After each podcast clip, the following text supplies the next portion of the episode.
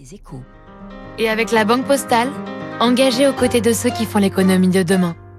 Bonjour David Barrault. Bonjour François. Citroën pourrait l'an prochain vendre en Europe une voiture électrique low cost fabriquée en Inde. Oui, alors pour l'instant, ce n'est qu'une idée, pas un projet déjà validé, mais c'est une piste sérieusement explorée par euh, Carlos Tavares, le patron de, Stellantis, le gigantesque groupe auto qui contrôle entre autres la, marque au chevron. Hein.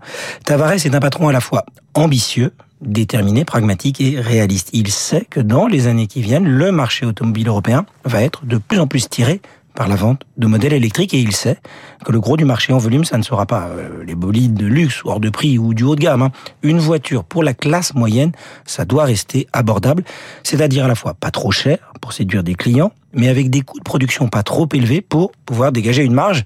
Et s'il veut capter une bonne part de la demande, il lui faut donc les bons produits au bon prix. Et c'est pour ça qu'il envisage de, produire en Inde. Bah, L'Europe n'est pas connue pour sa compétitivité sur le front industriel, vous le savez. Hein. Produire sur le vieux continent, c'est cher. Si en plus vous cherchez à vendre des voitures électriques qui sont bien plus coûteuses que les modèles à essence, bah, vous êtes face à un casse-tête. Hein. Si vous produisez en Europe, vous risquez de n'avoir à proposer que des voitures chères et donc vous ne pourrez pas vous concentrer Enfin, vous serez obligé, pardon, de vous concentrer que sur le segment premium. Aux yeux de Tavares, si on veut faire du low cost, il faut malheureusement délocaliser. Et alors, selon vous, est-ce qu'il a raison?